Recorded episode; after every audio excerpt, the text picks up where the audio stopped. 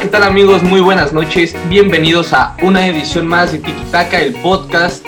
Bueno, no es una edición más, es una edición post clásico, post vergüenza, post tristeza, post corajes. Post corajes, ya escuchó por ahí a una celebridad que tenemos, un invitado que tenemos el día de hoy. Eh, post impotencia, post. Ah, hoy en la tarde podemos decir que post en conferencia de prensa innecesaria y ridícula. Hay muchos, muchos temas de qué platicar el día de hoy, amigos. Qué bueno que nos están acompañando porque se viene un podcast, un podcast que va a estar muy, muy bueno. Después del, del vergonzoso, del vergonzoso papel que mostramos ayer en nuestra casa, en donde América fue al Akron y lo hizo una cancha, lo hizo la cancha 4 de, Cuapa, de Cuapa. Así nos, nos trató. Gracias a Bucetich, a, a Peláez, y pues sí, a los, los principales culpables, porque a los jugadores después hablaremos de ellos ya y de muchas cosas más. Pero para no alargarme, quiero comenzar con Richie, Richie Hernández para presentarte, amigo. ¿Cómo estás? Desde Catepec, aquí te tengo de vecino. ¿Cómo andas, amigo? Muy bien, amigo. Otra vez aquí, un ratón, lo que nos deje las anginas. Eh, no, pues decepcionante partido, yo creo, ¿no? Eh, bueno, a lo mejor los que tenían expectativas le van a decir, no, pues qué feo jugaron, ¿no? Pero pues los que venimos viendo el torneo, creo que era de esperarse. De acuerdo, creo que no nos sorprendieron de nada. Bueno, sí nos sorprendieron porque fue peor de lo que yo esperaba, al menos. Que solo tres fueran, ¿no? eh, exactamente. Y, y, y tenemos a una celebridad que ayer fue el que se encargó de darnos un repasón en la cancha, Santiago Solari Julito Pérez desde Colima, ¿cómo estás, amigo? Bien, bien, aquí, este, feliz de estar con ustedes una vez más. Hoy vengo, vengo recargado a sacar la, la frustración que desde mi resentimiento laboral que tengo. Aquí voy a hablar de, del Guadalajara, de lo que fue ayer, de, lo vergonzoso que fue ayer. Eh, y pues bueno, aquí eh, más adelante veremos, veremos este, de, de, qué vamos a estar hablando. Eh, y pues bueno, vergüenza, solamente puedo decir eso, te, o sea, ver, vergüenza de lo, que, de lo que se vio ayer.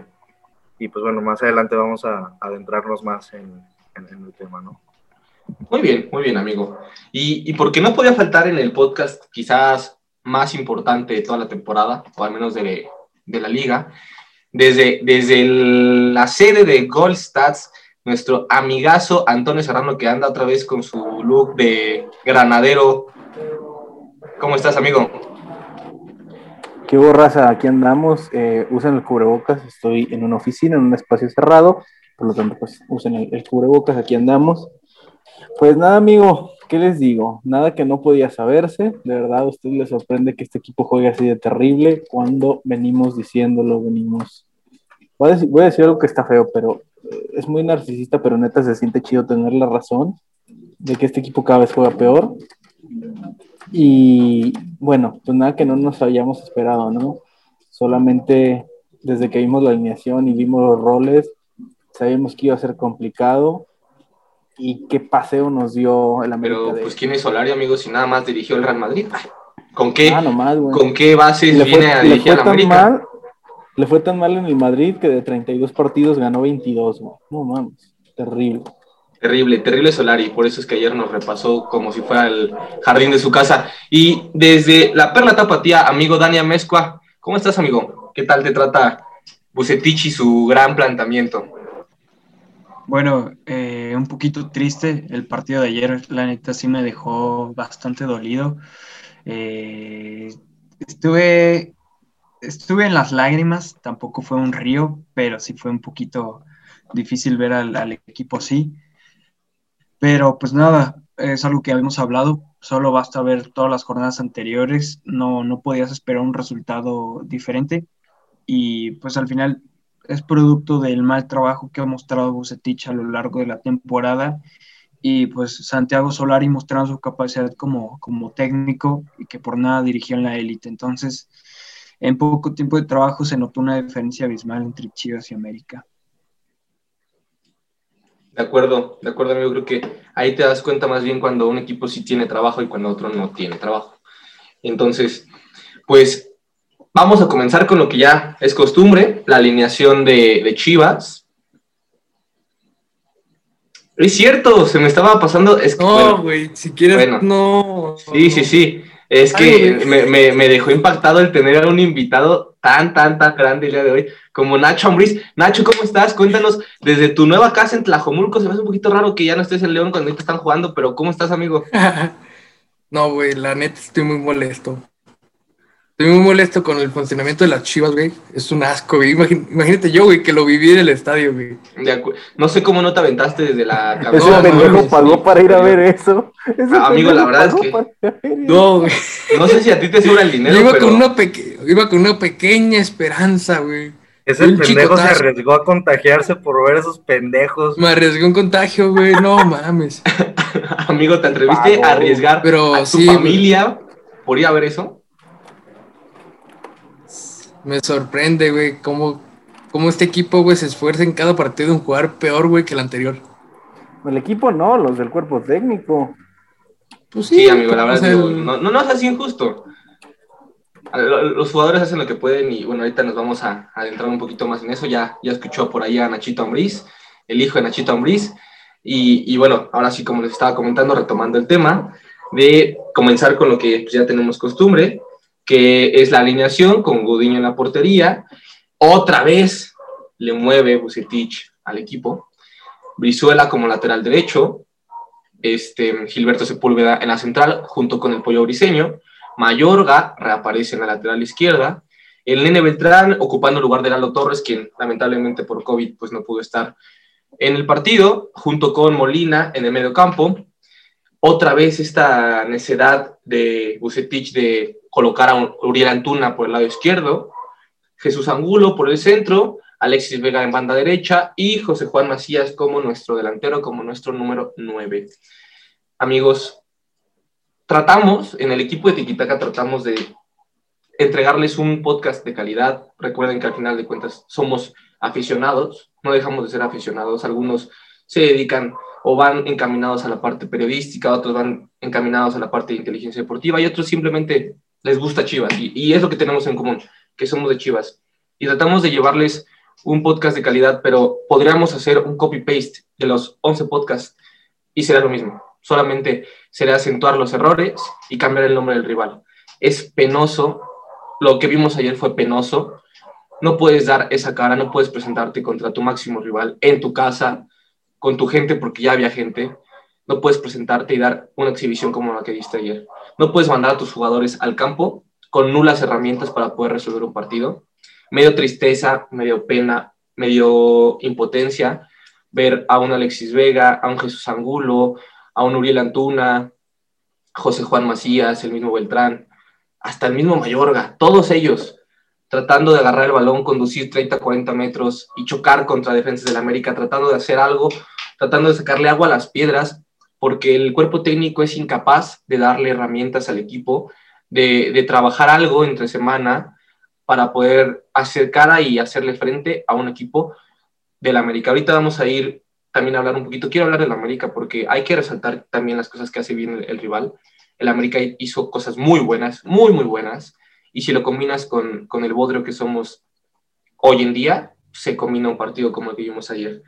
Entonces, Dani, quiero comenzar contigo y después Toño, si, si gustas tomar la palabra. ¿Qué les parece en lo táctico que hizo bien América y qué hizo mal Chivas? Eh, bueno, de un principio se, se puede notar la diferencia de trabajo entre un equipo y otro. Eh, Bucetich, pues, eh, como ya he dicho en los últimos tres podcasts, en los últimos tres podcasts, eh, ya no voy a repetir los errores, pero pues se volvieron a ver un poquito, ¿no? Creo que no quiero decir que el América fue eh, una demo, no sé, nos pasó por encima, pero es que al final eh, el equipo está tan trabajado que se, que se notó esa diferencia de calidad, sobre todo empezando por, por el medio campo. Y, y por Córdoba, que con Córdoba me gustaría hacer un apunte que al final Córdoba, eh, Miguel Herrera e incluso Tata Martino lo tiene un poquito más considerado como, como mediocampista, como, como interior, incluso como media punta. Bueno, eh, más que media punta, como enganche en algunos momentos, pero en este partido contra Solari, perdón, con, con Solari, eh, quizás el técnico argentino detecta que, Córdoba es un, jugador más de ataque, más que ser un mediocampista al, al, uso, porque al momento inicial del partido, durante los primeros 20 minutos, lo podemos ver como, como extremo por derecha, entre comillas, que él era el que fijaba por fuera, pero al final termina como segundo punta junto con Henry Martín para aprovechar el golpeo que tiene, sobre todo esa pegada que tiene la frontal, la amenaza de remate que representa eh, Córdoba. Y él, se metía y Jorge Sánchez terminaba, el, el, que fijaba o el que daba la amplitud por ese lado. Y también me sorprendió mucho el uso que le dio a, a Fidalguiño, como yo le puse. Fidalguiño, el. Es caídas a banda. El, el crack, este, esas caídas a banda para completar o para recibir el pase de, Pedro Aquino, los pases de Sánchez, que al final Solari cambia mucho eh, ese, el uso que le da, no mucho, pero parte de los movimientos que, tiene Fidalgo, porque en partidos pasados habíamos visto cómo se relacionaba más con, con Laines, eh, empezó a hacer como esa conexión o esa relación entre Laines y, Fidalgo, Fidalgo recibiendo en, intermedias. Pero ahora pues el medio campo de, del Guadalajara, perdón, del América es, es lo que gana. Yo creo que, que, Toño va a querer comentar sobre el medio campo del América, pero pues lo de Chivas creo que un poco penoso todo lo que vimos, eh, complicado. Y difícil de, ver porque América presionó. Y un apunte que, que, dio Gustavo Torres, que le mando un saludo, es una duda que tenía y sin querer me la, me la contestó que es que al final la falta de Lalo Torres cambia el tipo de presión que te hacen los equipos y solo basta ver lo que pasó contra Gallos, que Molina se convirtió en el líbero. Al final tu atracción y la presión que, que, diseña el equipo rival cambia en base al jugador que baja a recibir o el que es el líbero en esa jugada de salida. Entonces, como dijo Gus, si Lalo hubiera estado ahí, esa presión del América no existía, porque te ibas a acercar a, Lalo y ibas a liberar receptores, entonces... Iban a quedar súper desprotegidos en esa, en esa fase. Iban a quedar casi desnudos ahí. Entonces, al, tener a, Molina, que no tiene tan buen golpeo como Beltrán, pues Solari dijo, vámonos, de aquí soy, y, salió la presión. Entonces, esos son los cambios que, que podemos ver de Bucetich, que al final varía, obliga a, cambiar, entre comillas, el tipo de presión y atracción que, que hace Chivas pero les, como, bueno, como bien lo comentas, les facilitó el trabajo, bueno, en este caso Solari, porque era muy obvio a quien, como dicen coloquialmente en el barrio, en dónde estaba el pan de Chivas. Y Toño, como ahorita lo comentaba, ¿qué te pareció el medio campo de América? ¿Qué te pareció Fidalguiño? Hombre, ¿qué te pareció lo que hizo América? El medio campo de América dio un concierto el día de ayer, muy bien, increíble. Eh, ahí estuvo el partido de, de Lame, prácticamente en esa zona, eh, con, con, Aquino, Richard y Fidalgo. Eh, me parece que, y lo ponía ayer a Fel Araya, a quien le mandamos un gran saludo, que mientras uno organiza, el otro da el apoyo, el otro, el, otro tiene la pelota y, está siempre como opción, o sea, obligaban a que en todo momento los, los mediocampistas del Guadalajara saltaran y vimos esto muy, muy constante durante el partido saltaba Beltrán saltaba Molina, o, y la mayoría tenía que saltar por la pelota. No sé si fue indicación del cuerpo técnico el, hecho de esto que piden, ¿no? La intensidad y tal. Pero bueno, pues ahí, ahí Solari entendió que tenía gran parte del partido y lo ganó desde ahí. Sobre Chivas, pues como dice Dani, eh, hemos repetido tantas veces lo que sucede que sería como una grabadora. Eh, cosas nuevas, pues vimos, como decía Dani, lo que afectó la, baja de, Lalo. Eh, vimos también un nene obligado a tener que saltar a presionar y lo platiqué con esta semana con el buen Ricardo Flores, que por el biotipo del nene, la fibra que tiene, es un jugador que no va a resistir tanto tiempo corriendo, es un jugador que necesita tener más el balón en los pies, más asociarse en corto, no necesita hacer tantas persecuciones y ayer eh, pues persiguió mucho y, terminó fundido y, la verdad pobre de él. Eh, pero sí, me, pareció pues complicado. Después vimos a un, Uriel Antuna que no pudo hacerse pesar porque arrancó en izquierda, pasa al lado derecho y pasa con marca encima. Y, pues Uriel no es regateador, lo hemos dicho. eh, muy complicado. Creo que el, equipo, eh, Macías aislado también, normal en, él. Fue muy, muy complicado ver el partido ayer, todo lo que sucedía. Realmente duele, ¿no? Pero, hombre, ya, ya no sé qué va a suceder. La verdad, no, no quiero ya emitir algún juicio de, de decir yo haría esto, no, yo el otro, no. Creo que en el cuerpo técnico tienen las capacidades suficientes para resolver las cosas. Me parece que son buenas personas, me parece que son, son buenos. Y como decía también ayer en el live, de verdad yo creo que ellos intentan ganar, intentan que el equipo mejore, pero pues por alguna u otra razón no les sale. ¿Qué más? Eh, ayer iba a haber un reviente, bueno, hubo un reviente a Ponce porque se equivoca en la expulsión. Es cierto, se equivoca, es terrible lo que pasa, pero que no se nos olvide que en cuanto entra nos pone a competir. Entra y pone un centro para un, para un remate de Saldívar que pasó muy cerca y que podría ser el empate. Entonces quedarnos con eso, ¿no? Quedarnos con, con sí se equivoca, pero también hay que apreciar lo que, lo que nos pone a competir. Y bueno, como, como bien lo comentas, creo que las intenciones del cuerpo técnico no son malas, o sea, no es como que el cuerpo técnico quiera perder, claramente no es eso, pero lo que a mi parecer muestran, después de ya seis meses, días más, días menos de trabajo, es una incapacidad, porque creo que ya han probado de todo. Dentro de su forma de trabajo, han hecho de todo, han cambiado alineación, han cambiado jugadores, han cambiado, han cambiado estilos de juego, bueno, si es que existen, y nada les ha salido. Creo que nada más te ejemplifica una incapacidad de poder potenciar a tu equipo, potenciar a tu plantel, y, quiero pasar contigo, Julio. Ayer te leía, bueno. Perdón, antes, de, antes de cerrar, perdón, perdón, Julio. Dime, dime, dime. Eh, también resaltar que ayer, eh, pues vi mucha gente, me tocó leer gente reventando a los jugadores y que no se merecían usar esta playera y que por qué no pesan y que por qué no rinden. Eh, hay que entender que a mí, me, a mí me dolió mucho verlos hasta desesperados por no saber qué hacer, porque no, no vienen soluciones desde el banco y, y realmente son, son los menos culpables. Por ejemplo, eh, y, lo decíamos ayer, el caso de, Molina, ¿no? Molina no creo que sea un jugador malo, por supuesto que no. ¿Qué sucede? Que no rinde en, y, y, que, perdón, que no aporta en el sistema en una fase de salida. Eh, Tiva tiene deficiencias marcadas formativas que lo hemos mencionado y que no, no, no andaremos más en ello, pero si entonces quieres tener una salida con él, pues va a ser complicado. Mayorga saltaba cada segundo y se abrían espacios. Recuerdo una en el primer tiempo que es un salto que tiene y lanzan a su espalda. Toda la banda, toda su banda abierta. Entonces hay que entender que al final los jugadores terminan siendo víctimas del sistema y de quien los pone.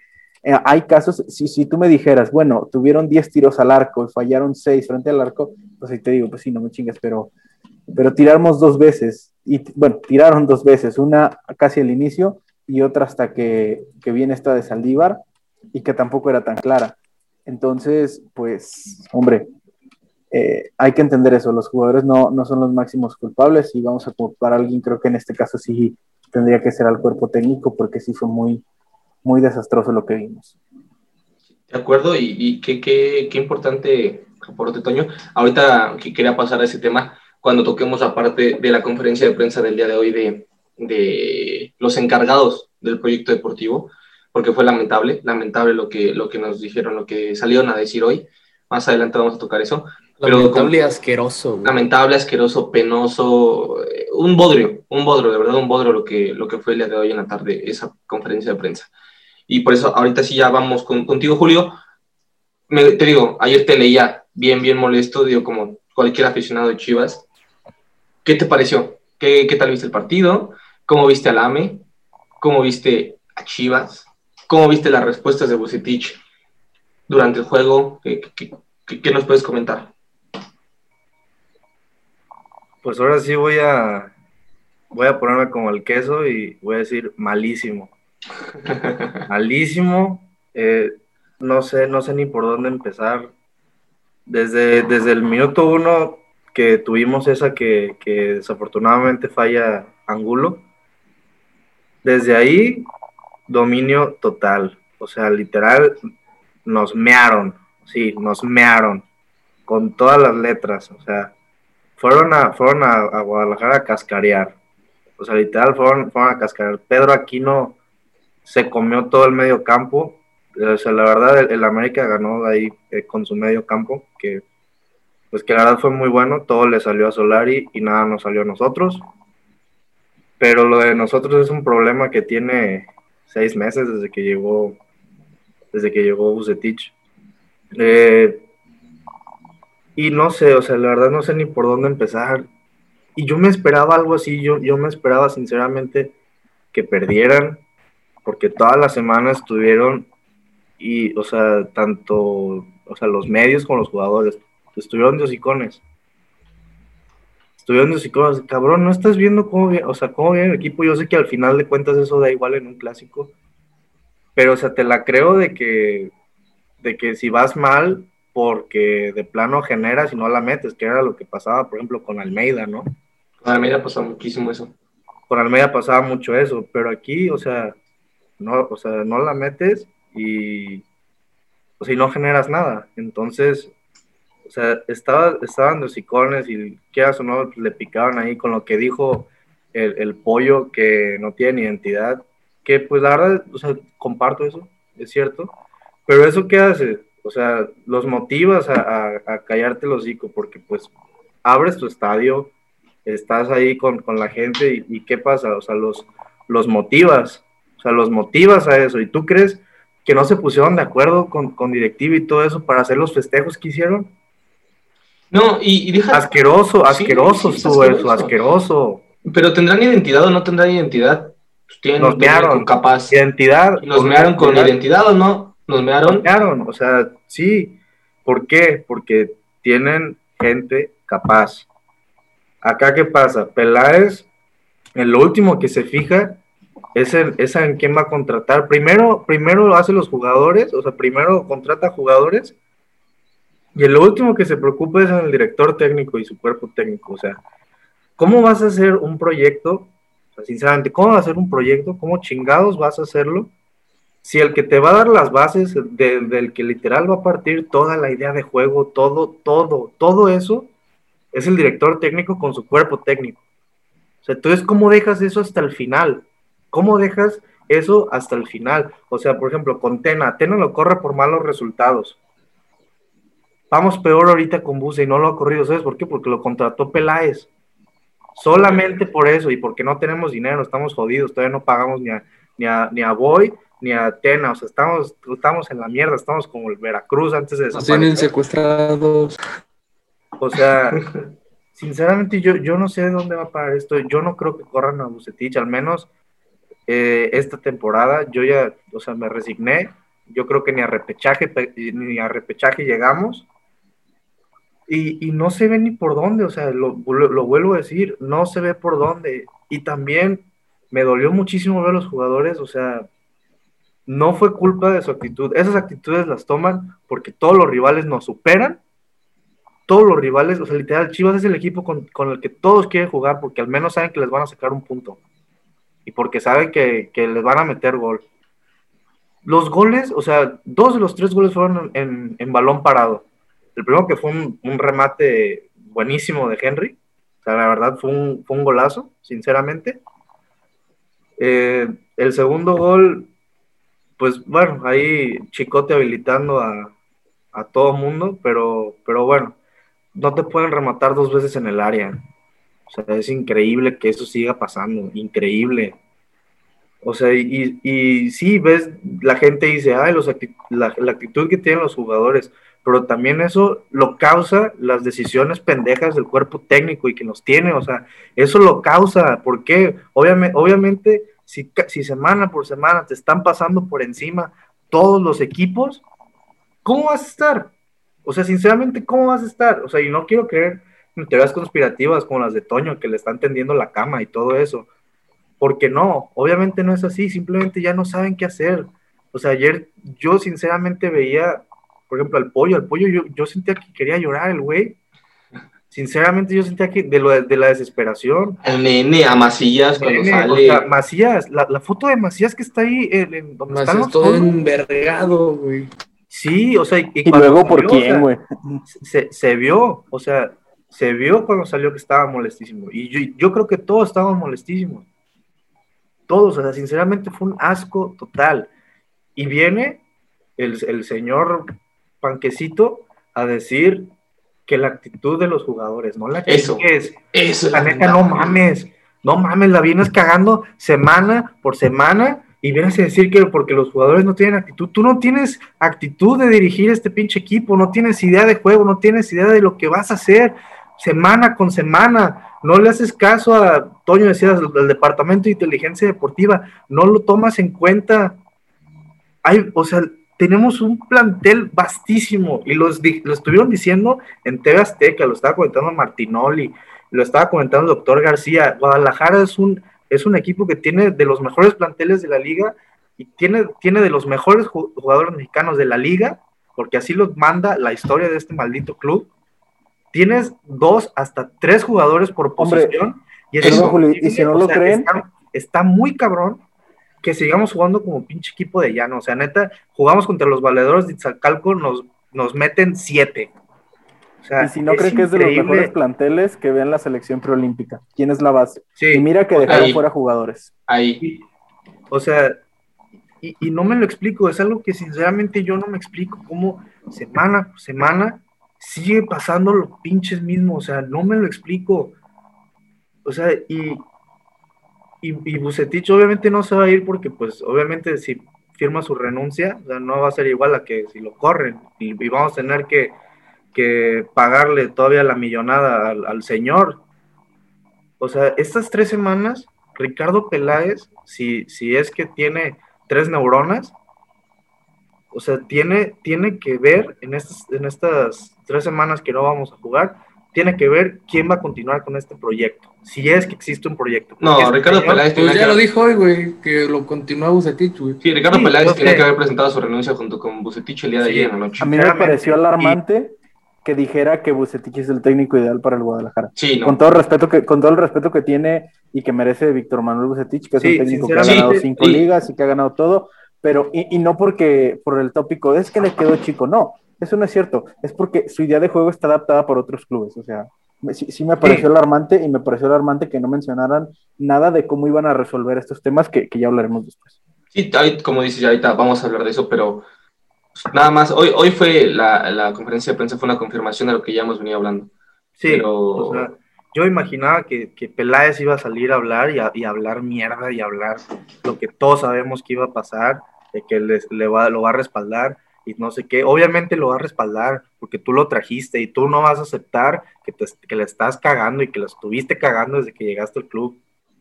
O sea, pobre, sinceramente, pobre señor, pobre Víctor Manuel Bucetich, porque este cabrón vino a, ponerlo donde no tiene que estar por los jugadores que tenemos, por el plantel que tenemos, y quieras o no, por lo mediático que representa este club.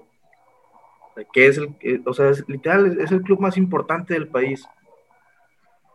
O sea, pobre, pobre Víctor Manuel Bucetich, Ricardo Peláez le vino a desprestigiar su, su valiosa carrera que tanto le ha costado.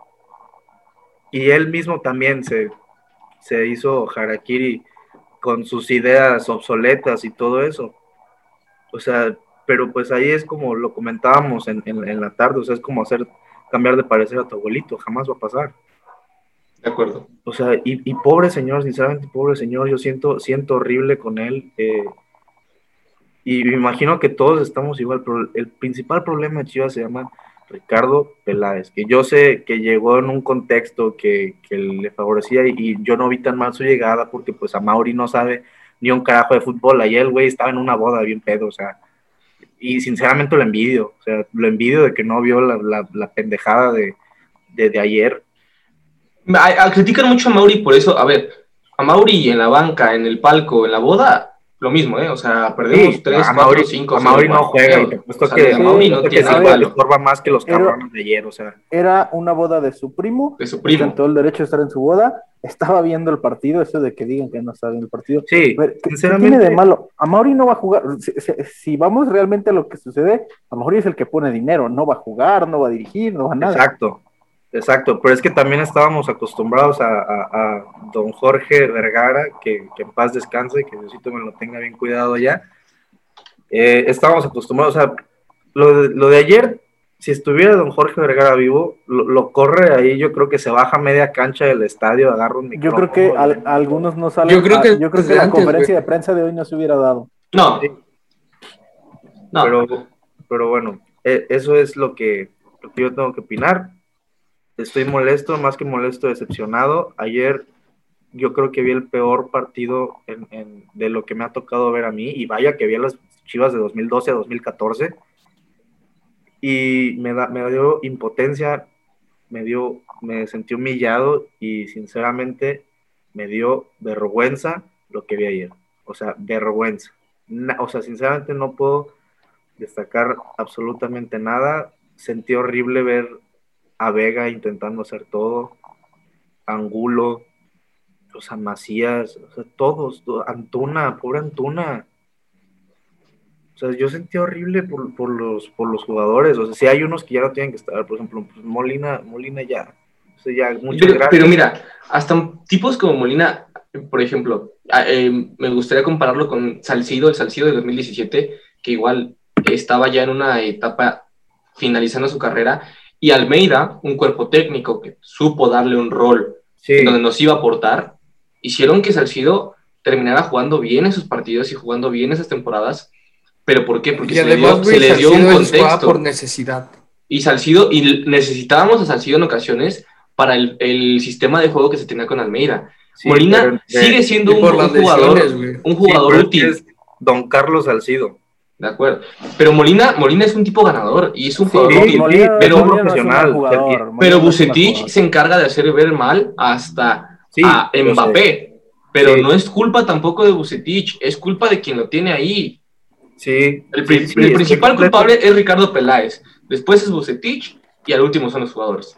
Que sí, Sí. que también tienen parte de culpa, ¿por qué? Porque Antonio Briseño ayer se le va la marca en vez de que estés hablando, papi, Gudiño toda la se come semana, un gol, güey. Gudiño se come un gol, A ver. o sea, sí, Que esto, esto, esto de que si hablan, a ver, ha pasado toda la vida que hablan y calientan un clásico y, y, y la cagan de un lado y la cagan del otro. O sea, a mí, a mí realmente, yo no voy a reventar a- a- al pollo porque habló y por lo que dijo. Realmente pasen todos los clásicos y es necesario en los Sí, clásicos. sí, es algo- son pero se acentúa más porque comete un error muy claro. Sí, güey, pero, o sea, pero es, pero puede pasar y, y es natural, o sea, digo, no, no tengo fresca la memoria de alguien que también calentó un clásico y, y se comió, y, y se, se- se comió tremendo macanón, eh, pero, o sea, no, no sé, re- realmente a mí no, no, no me parece como malo lo que dijo el pollo, o sea, qué bueno que lo dijo, No, qué no bueno no se, generó nada esto. Obviamente si- somos aficionados y nos duele, y nos Sí, duele y Digo, nosotros, no- no si hubiera nada pasado al revés, nosotros andaríamos igual de inmamables. Díganlo. Ah, no pasa sí, nada. es obvio. Pero Sí. ¿estás de acuerdo? ¿Estás de acuerdo que, a ver, si sabes que no tienes un respaldo en tu cuerpo Eso, técnico, si Los sabes, que, no, los si sabes que en la cancha no vas a poder respaldar lo que estás diciendo que- con tu boca, Ahí te va el Mm. problema. Ahí te va el problema. Ellos piensan que sí. Mira, hoy ya yo no sé. realmente, yo realmente, ya no sé. sí, hoy, hoy ya no sé. Pero, y, y Dani no, no me dejará mentir, pero realmente había gente en el club que pensaba que se iba a ganar con la mano en la cintura. ¿Con qué no sé? Pero no sé. ¿Con qué no sé? Pero realmente pensaban que, que se iba a ganar. Digo, qué bueno, qué bueno, el, optimismo, ¿no? Pero pues si nos despegamos un poquito de la realidad, pues sí va a ser complicado ganarle una América eh, que está trabajando con Solari, que ha dejado tan, buenos, tan buenas cosas. Y a mí en lo personal, perdón que ya me intrometí, pero lo que me duele no es, no es perder con el América en sí, es perder de esta forma y perder no compitiendo con el plantel que tenemos. Si perdemos 3-0, pero competimos, no pasa nada, perdimos, nos cagaron a tres contragolpes, 3-0, lo que tú quieras. Si perdemos 1-0, si lo empatamos, pero hay una forma reconocible dentro de lo que se compitió, dices, bueno, pues es fútbol, güey, un día voy a ganar y otro voy a perder. Pero a mí lo que, me, lo que realmente me, me, dejó muy molesto y, que, que realmente es el complejo, digamos, es que este plantel tiene para cosas totalmente distintas, que este plantel tiene para competir de otra manera y pierde contra planteles del mismo calibre e incluso, e incluso inferiores. Eso es a mí lo que, lo que me genera ruido. Y ahorita para darle la palabra a, a Ricardo que no, no ha participado ya, ya que eso, nada más rápido, quisiera recordar dos derrotas que fueron polos opuestos, la derrota de ayer y la primera derrota del primer clásico de Almeida en el Estadio Akron, en donde se pierde 2-1 donde se tuvo al América contra las cuerdas con un hombre menos con la expulsión del Charal Cisneros, Donde nos robaron. donde nos robaron donde y aún robaron. así se perdió, pero se perdió con un estilo de juego, se perdió compitiendo, es más, se perdió superando al rival, cosa que ayer no se vio. Entonces, Rick, Queso, quiero ir con ustedes. Eh, eh, quiero, quiero empezar, si quieres, contigo, Rick, para terminar con Queso y sus impresiones ayer en el estadio y qué fue lo que le pareció el, el, el ambiente con, con la barra brava que ayer andaba ahí nuestro buen Queso. Pero, Rick, ¿qué te pareció el partido? Y, y comentar, ¿tenés ganas de comentar algo acerca de Gudiño, de, de, de la actuación de Gudiño que no te, no te gustó? Ah, pues eh, estaban comentando Toño, yo estaba embobado escuchándolos. Lo de Pedro Aquino es impresionante, el cambio que se dio en León, o lo que se ha estado viendo de cómo está de manera muy diferente en la tabla, a, lo, ahorita cómo está posicionando. Pedro Aquino es importancia. Eh, a Richard Finch no lo vi tanto, pero sí, o sea, Pedro Aquino se comió la media cancha, fue un show. Este, este, ¿cómo se llama? Fidalgo. Fidalgo. Eh, un cuate que a lo mejor no figuraba tanto en, en España, pero ahorita está, está dejando detalles, detalles de un crack, o sea, y creo que les costó menos de 500 mil euros. No por nada su formación fue en la, en la élite, ¿no? En- en- La élite, la academia en Madrid.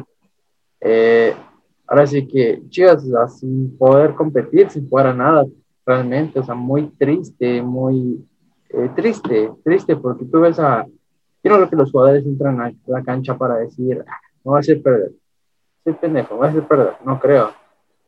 Bueno, aunque hayamos dicho que están teniendo la cama en cierto momento, tampoco creo que te vas a dejar perder contra un acérrimo rival. A lo mejor no es máximo rival, porque ahí va a entrar la diferencia entre es de Guadalajara, es de otra parte de- de- del país, entonces va a ser una, una discusión. Lo que se puede entender es que el América es el máximo ganador de títulos en este momento y tú no puedes dar las nalgas ante un rival de tu semejanza por historia. A lo mejor es un club sin identidad que se creó a base de hacerle rivalidad al Guadalajara. Pero eh, no, no, es, no es admitible eso. Empezamos desde arriba con Peláez, que te, o sea, que sí en su momento, yo creo que lo dijo Toño o Daniel, de que compraron, compraron, comprar, comprar, pero no, no hubo una formación táctica. Eh, es muy diferente al tener, no, no están jugando FIFA, vaya. Eh, Vucetich, yo creo que no, pues no sé si darle como un peso de sus errores. Yo creo que sí, porque al final trabajan todas las semanas con ellos. Te mostrar un parado diferente. Estás viendo que el barco no te funciona y no le cambias la pieza. Creo que es, es importante ver ese aspecto. Y ahora ya me mueve el partido, lo que fue. Eh, la verdad es que, o sea, media cancha para arriba, cero y nada. Lo de Ponce me gusta, lo voy a lavar. Y de media cancha para abajo, cero y menos uno, ¿eh? Cero y menos el tío y menos Gudiño. Ahí más o menos eh, el pollo cortando las que pudo, las pocas que lo hicieron ver bien, pero tampoco es que haya sido un desempeño. Yo, yo creo que la mayor nota que le puede dar a un jugador el día de ayer de nuestro plantel es un 3. Y eso por Sí. buena onda. Eh, ahora sí ya me paso a lo que yo estaba comentando. Gudiño, es que no puedo creer que un portero de dos metros no salga. O sea, y tampoco sepa jugar su área es increíble, o sea, es algo que te lo creo a lo mejor de un güey de tercera división, alguien que no sea profesional, pero eres un profesional, ya estuviste jugando en Portugal, jugaste Champions, por así decirlo.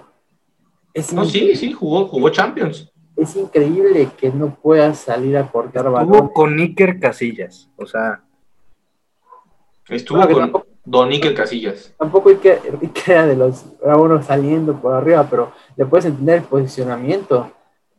O sea, le puedes entender que sabes cómo pararte en una portería. No te basta con ser alto. Yo me acuerdo que cuando todavía podía entrenar, tuve un profe que estuvo en Guadalajara en sus tiempos buenos. Me decía, no, pues Gudiño es alto nada más. Y de Toño Romero me decía, mano de raqueta. Eso, y hemos visto de, de este Rodríguez, Toño Rodríguez, mano de raqueta, un güey que solo es alto. No hay un portero que digas, ah, un portero Sí lo que- hay, pero está en tus fuerzas básicas y aquí no se le da confianza a eso. Toño Torres, ¿será? Toño Torres o Tala. Sí, Fíjate que hasta eso me gusta más quitar a Rangel. Eh, la verdad es que aunque lo odio, lo odio, lo odio, pero extraño muchísimo al Rodolfo. Bota. A los Rodolfos los extraño. ¿Cómo lo puedes odiar? Me caga, me caga, güey, pero lo amo. Y a su vez, eh, así que hacia arriba, bueno, yo no me creo el, ¿cómo metes a Sergio Flores? ¿Cómo sacas a Macías? O sea, te creo que haya gente rebotando Saldívar, te creo, o sea, porque a lo mejor no, no son personas que realmente viven el fútbol fuera de su sillón el fin de semana. Entonces, te creo que lo revienten, pero, o sea, la verdad es que tú ponte a jugar y te juro que ese balón lo, lo mandas de regreso al que te lo mandó. Haces una pared, los rebotes en defensa, es complicado jugar, o sea, por algo son profesionales, pero también eh, tienen que demostrar que son profesionales.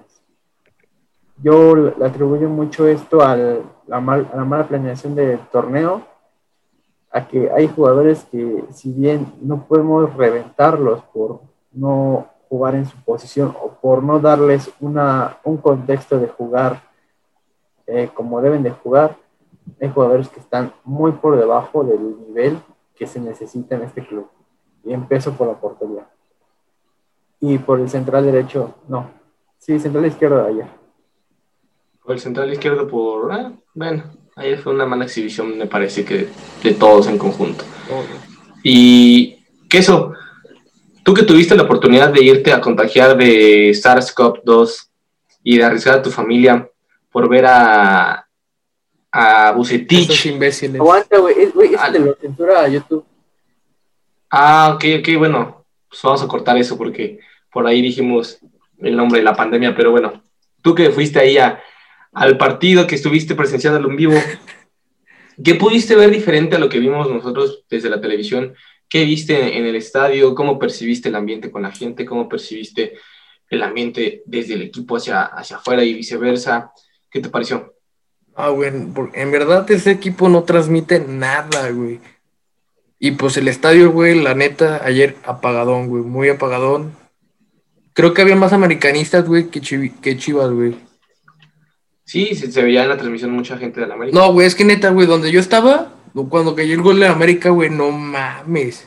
Estallaron, güey, fue así de verga. Y pues lo de siempre, güey. De hecho, en cancha, güey, quiero decir esto, se ve, güey, más obvio, güey, como Estiva, güey, que siempre quiere ir a donde está el balón, güey. Se ve como siempre quiere ir a corretear, güey, desde, el estadio, güey.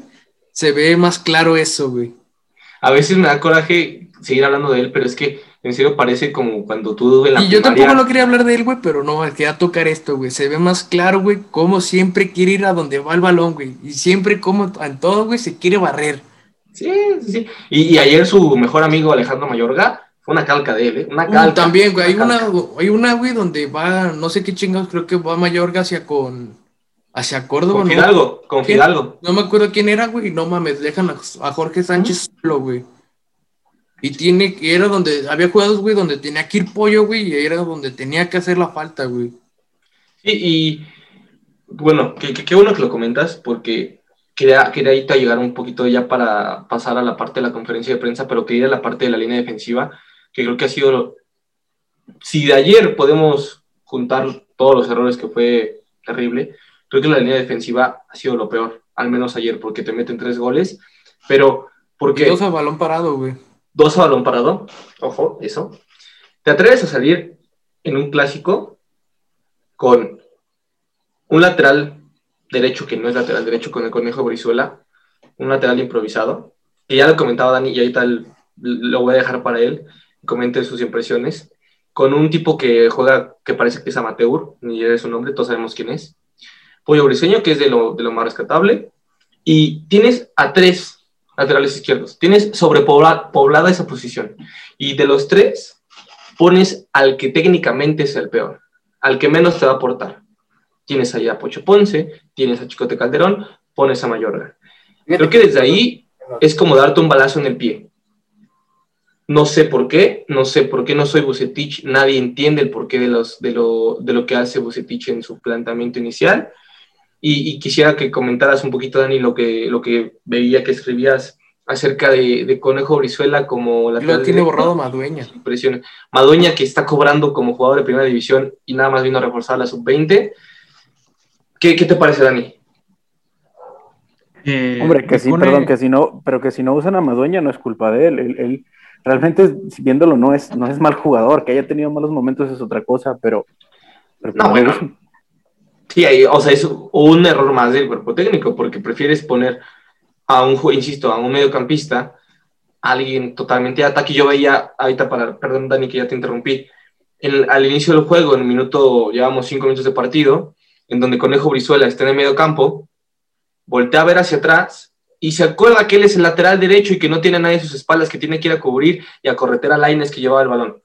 Entonces, ahí te das cuenta de los errores que- de las ventajas que le otorgas a tu rival desde un inicio. No puedes hacer eso, y menos contra el América. Entonces ya vo- voy contigo, Dani. Eh, bueno, de Cone Brizuela, la verdad sí tenía un poquito de preocupación.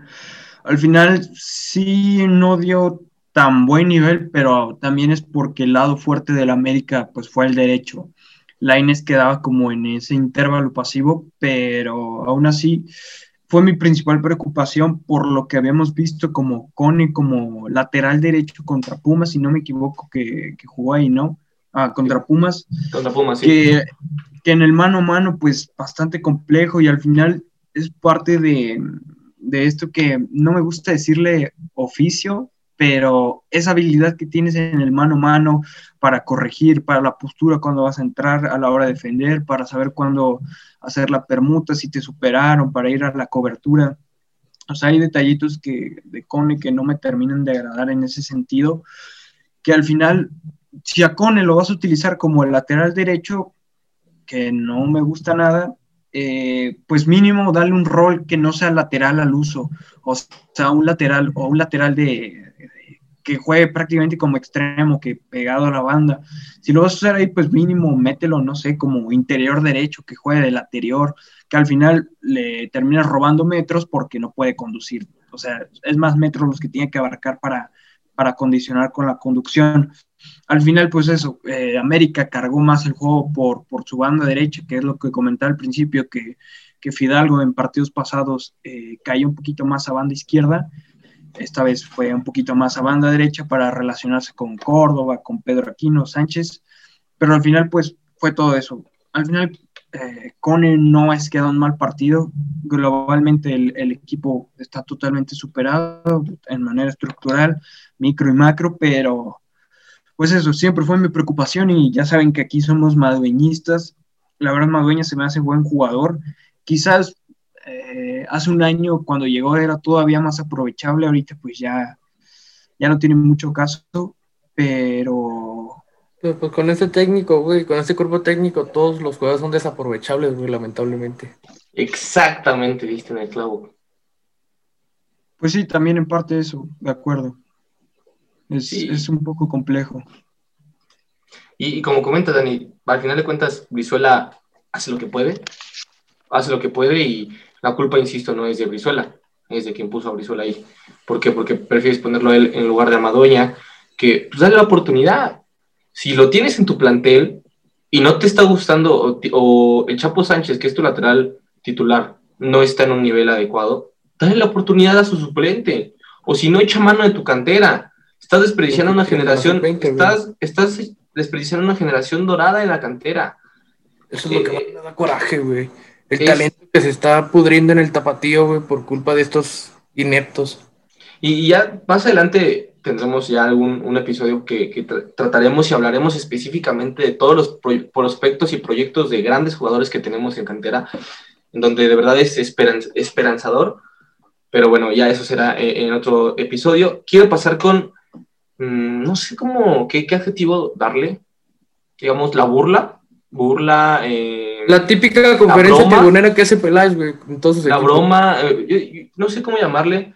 Fue- pa- para mí fue un insulto, un insulto, una falta de respeto a, lo que, a la inteligencia del aficionado. Lo que salieron a hacer hoy Víctor Manuel Bucetich y Ricardo Peláez. Me pareció lamentable que salieran a decir lo que dijeron. Y quisiera comenzar contigo, Toño, no sé si, si estés por ahí.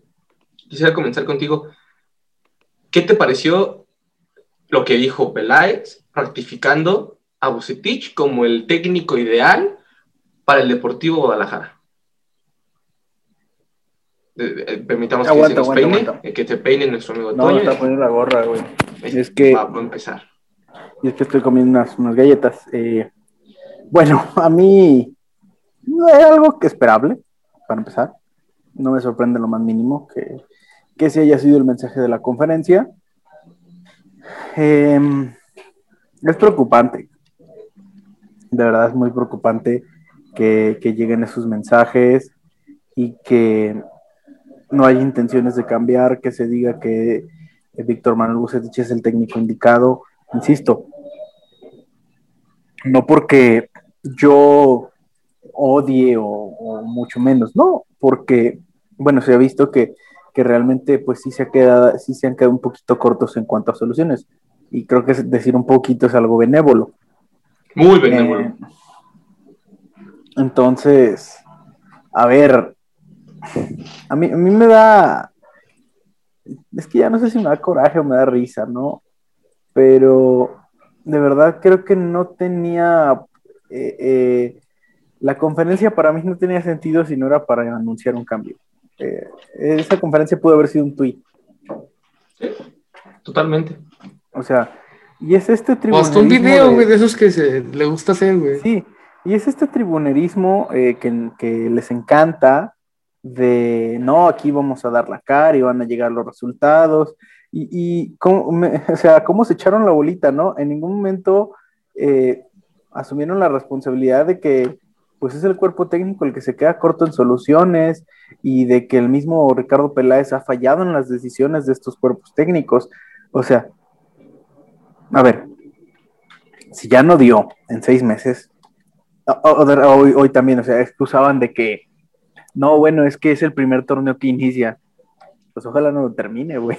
o sea, si así son los que inicia, eh, y, luego te dicen, no, es un avance porque este equipo hace, hace tres años que no calificaba. Ok. Es que a Ricardo Peláez a veces parece que se le olvida en qué club está parado, en donde calificar. entiendo, entiendo, o sea, esa parte, ok, démosle. El equipo no calificaba en tres años. Perfecto.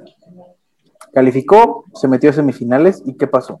No digo que está, que está mal haber sido eliminado en semifinales porque te fuiste eliminado contra el campeón. La forma en la que te fuiste eliminado. No competiste. Ese es el tema. Y aparte, al América, ok. Creo que esa victoria contra el América le hizo más daño a Chivas de lo que le pudo haber hecho al América. Porque esa, esa derrota para América, ahí comienza la debacle del proyecto de, de Miguel Herrera que termina culminando, termina culminando todo tronco. Oh, que se termina con el berrinche de la Conca Champions, ¿no? Entonces, a ver, eh, ¿de verdad esa derrota le hizo daño al Guadalajara? Al final, a nosotros nos sirvió para festejar un fin de semana y a la América le, sirvió para crear un proyecto a largo plazo. Y que en tres meses, con un técnico que no conoce el medio, pues están armando un equipazo, la verdad, y que imagínate si este le pones más fichajes a este club, entonces pues de verdad hay que, hay que, a mí me, me dio envidia lo de América, la verdad. Y pues continuando con el tema de la conferencia, eh, no dijeron nada, no mencionaron nada sobre cómo van a resolver las problemáticas reales, que creo que es lo que me parece más importante, más allá de que si es con actitud y de que si vamos a tener carácter y de que si nos vamos a esforzar. A ver, ¿Cómo vamos a resolver el tema de que existe una nula salida de balón? ¿Cómo vamos a aprovechar a Fernando Beltrán? Y si no lo vamos a aprovechar, ¿qué rol le vamos a dar? Eh, ¿Cómo vamos a acercar a José Juan Macías al remate, que es uno de los mejores rematadores de la liga, si no es que el mejor? ¿Cómo vamos a orientar las presiones? Eh, ¿Cuál va a ser el rol de, de X o Y jugador? O sea, a mí realmente eso creo que me parecía lo importante. O sea, si ya lo van a ratificar, pues entonces no te digo que nos den el ABC y que nos digan los secretos y las entrañas, pero que nos digan, ok, vamos a, o sea, bueno, ya. Que, que muestren que tienen un poco de idea para poder mm, buscar una solución a todos los problemas que aquejamos. a ver, porque pueden decir, es que yo me he equivocado en los jugadores que, pues, ok, está bien, pero ¿realmente es la solución quitar uno y poner a otro? Es que quites a uno, pongas a otro, como ya lo mencionamos al principio, estás mostrando la misma cara estás mostrando exactamente lo mismo con los nombres que tú me digas, porque entonces eso te dice que quizá el problema no sean los jugadores, ¿no? ¿Alguno de ustedes entendió a qué, a qué entró Cristian Calderón ayer? Mm, le doy la palabra a Ricky, a, otra vez, o a Dani, porque yo no sé. Alguno de He querido ustedes. intentar, güey, que le quedara un balón a modo. A ver, madre, güey, tal cual. Pero ¿cómo te va a quedar un balón a, cómo te va a quedar un balón a modo si ni siquiera te, te- te acercas a la frontal rival? O sea, re- realmente, ¿cu- ¿cuántas veces vimos a, a la, la toma fue acercando a Chivas hacia, hacia el, bueno, no, no la toma pues, pero cuando la toma cambió hacia el campo del América? Cuando peloteaban, güey. Tuvimos, o sea, Sí, güey. ese, Creo este que nomás dato- tuvimos la de- en el segundo tiempo, nomás hubo dos, güey. Una de Angulo y la de Saldívar, güey. tuvimos seis remates y tuvimos, güey, pero no un puede servir de solo nada remate a portería. genera, tuvimos un remate a portería en todo el partido. Ojo, ¿y saben qué fue alarmante? O sea, otra cosa, que ayer se tuvo menos posesión de balón y fue cuando peor se dieron. Y, y el contexto que más los favorece, que es sin posesión de balón, lo sufrieron y lo sufrieron bien. Entonces, no sé. Ayer Bueno. Chivas tuvo el 46% de posición de balón. Entonces, Menos balón que el América. El América se robó el balón e hizo lo que quiso en el Acra. sí me Ese parece que... la, Dale, dale, dale, dale, Dani. Dale, Dani, adelante. ah, de ese ejemplo de que dijo Toño y que es bastante cierto, pero es que al final es algo de lo que, mira, el, el tiempo nos termina dando la razón en este sentido de que mucha gente nos decía, este, ¿para qué Chofis? ¿Para qué Dieter? Son muy malos. Ese tal Lalo, Torres es muy tronco, ¿qué hace ahí? Pues al final se nota que te, faltan pasadores en, tu modelo de juego y que al final terminan siendo eh, claves para activar a los extremos, porque vimos que ante la falta de Lalo Torres se supone que en teoría ese papel lo tenía que tomar Fernando Beltrán, pero que al final lo condicionas más cerca de la base de la jugada y es lo que vemos que Bucetich tiene como costumbre que el medio centro eh, en, en la fase se queda un poquito más fijo y Molina es el que va a rellenar el área o Ujú. a tratar de rematar. Pero al final terminas condicionado Beltrán por, por distintas cosas y al final por eso no activa a, a los extremos. A Beltrán lo sacan en el medio Qué, tiempo. qué- qué Dani, bueno, qué Otoño, bueno que tocó, perdón, qué bueno que tocó Dime. ese tema, Dani, porque lo platicaba hoy en la mañana, que, ok, está bien, eh, tuvi- tuvimos menos balón, eh, quizá Antuna pudo haber tenido espacio, lo que tú quieras, como quieras, mandes gustes, ¿no? Pero, ¿quién los iba a lanzar? No estaba Irán, Tiva no te va a lanzar, Pollo apenas está intentando con su trazo largo, Beltrán es un jugador de, de- de pase corto, Molina nunca te va a tirar un, pase largo, eh, Ponce no estaba, Conejo es el amo de las conducciones, Angulo estaba tratando de sacar el balón en tu tiro de esquina. y, y Angulo, y Angulo tampoco va a lanzar. Angulo tampoco va a lanzar. O sea, e- e- el, el que iba a lanzar en este caso sería, sería Lalo. Y qué, qué bueno que, que toca ese, ese tema, Dani, porque ahí, les guste o no, Dieter era experto lanzando. Y luego vienen y te dicen, es que esos pases a nadie de Dieter, es que esos pases de nadie de Dieter ayer hicieron falta. Ayer hicieron falta. Porque en alguna descolgada Antuna, quizá te acercas en el marcador. Entonces, eh, sí, sí creo que fue complicado. Eh, es cierto, pesó mucho la baja de Lalo Torres y, es algo que, que se sabe, pero sí, ayer, ayer se fue muy anticompetitivo y, y pues nada, eso. La, la pregunta, y tienes toda la razón, Toño, y lo de, lo de Dieter, recuerdo mucho el partido del torneo pasado contra Tigres. ¿Quién fue clave para ese partido para que se ganara? Dieter, Dieter N. Eh, Dani, tú me sabrías Contra decir. Atlas, güey, cuando entró. Sí, contra Atlas, contra Atlas y contra Necaxa, varios pues, partidos. esa estupidez, güey. Varios partidos, sí, lamentablemente los problemas extracancha, digo ya, son tema aparte, pero sí, sí es un tipo que se extraña, un tipo como él. Y como lo quería este, preguntar Dani, después en el medio tiempo, Víctor Manuel saca a Nene Beltrán, ¿tú sabrías decirme quién era el pasador? ¿Quién era el, eh, quien iba a lanzar a los delanteros, a un Vega, a un Antuna, a un Macías? Porque según yo, pues, nos quedamos sin nadie. Pues supongo que el plan ya no tanto, ya no iba tanto por tratar de, de activar los extremos, que al final entra Chicote otra vez como, como delantero. Como Que- delantero el chicote. No la La chingue. verdad, eh, eso, la verdad, no creo que, que sea su rol ideal. Eh, yo sigo eh, diciendo que Chicote es lateral izquierdo, pero bueno, eh, si al final, si en ciertos contextos no veo mal utilizarlo como, como para el remate, que al final es un, es un lateral que puede terminar rematando. Y creo que ya lo llegué a mencionar alguna vez, que yo creo que Heinz se hubiera dado vuelo con un jugador de, del perfil chicote, pero es que al final es, es lo de siempre con los mismos cambios y que no hay un plan reconocible para el segundo tiempo. Es meter jugadores, amontonarlos y está bien. Tú puedes meter todos los delanteros que quieras, pero ¿cómo vas a crear oportunidades de gol de calidad? ¿Por? Porque siempre has dicho, es que Chivas le falta gol, es que Pulido no nota, es que Macías, y es que al final es la, la creación de oportunidades de gol que tienes y de cuánta calidad son. Entonces, eso termina afectando y, y vamos a lo mismo de Saldívar, que lo puse en un tweet. El control que hace Saldívar de un, un pase tenso, que más que tenso iba rapidísimo, que le queda un poquito larga, pero si le queda menos larga después del control, eso es gol. Pero al final no nos tenemos que preocupar de cuántas fallas Saldívar o no, que al, al final solo tuvo una y Una. prácticamente no tiene un porcentaje tan alto de gol. Entonces, no sé, este, es, hay que preocuparnos más qué pasa antes del remate, de qué tanta calidad y con cuánta ventaja va. Y es que hoy escuchabas a un Bucetich argumentando que sacó a José Juan por lo que no estaba teniendo un buen partido. No lo pusiste una sola vez en ventaja para rematar. No tuvo una. Una.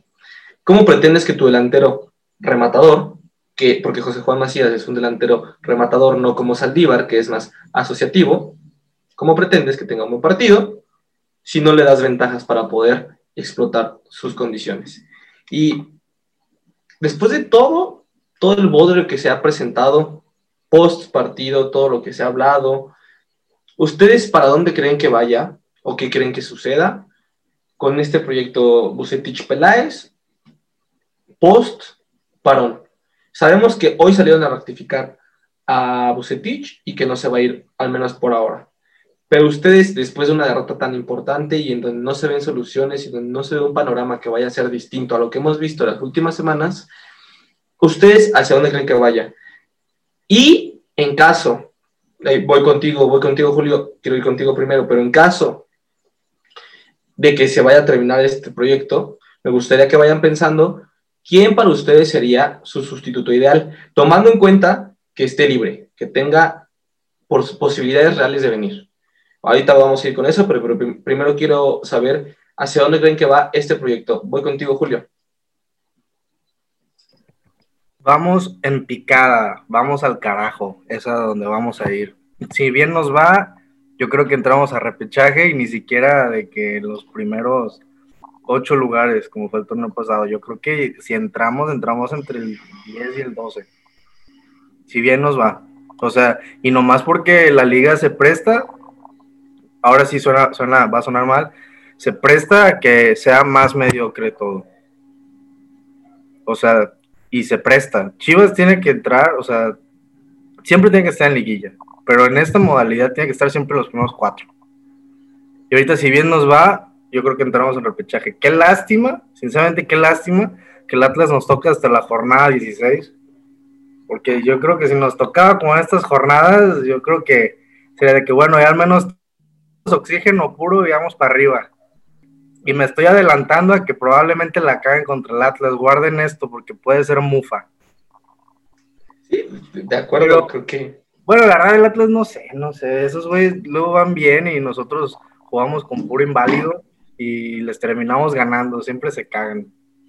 les Pero empatamos, les empatamos con Cristian Álvarez y Néstor Vidrio en la defensa y esa vez de la golpiza. Entonces, Atlas no es como un nuestro hijo, nuestro único hijo, ¿no? Sí, Pero, pero Qué lástima que nos toca contra esos tullidos hasta la 16. O sea, la- ojalá nos hubiera tocado, nos hubiera tocado mucho antes. Pero bueno, con, con un partido no se salva el torneo. Yo no sé quién, quién dice esas estupideces. O sea, el Atlas es el que salva el torneo con un partido, pero bueno, nosotros no. Pero yo creo que sí, o sea, yo creo que vamos, a, vamos mal y si bien nos va, llegamos a repechaje. Eh, y si vamos a repechaje, no creo que pasemos a la liguilla, sinceramente.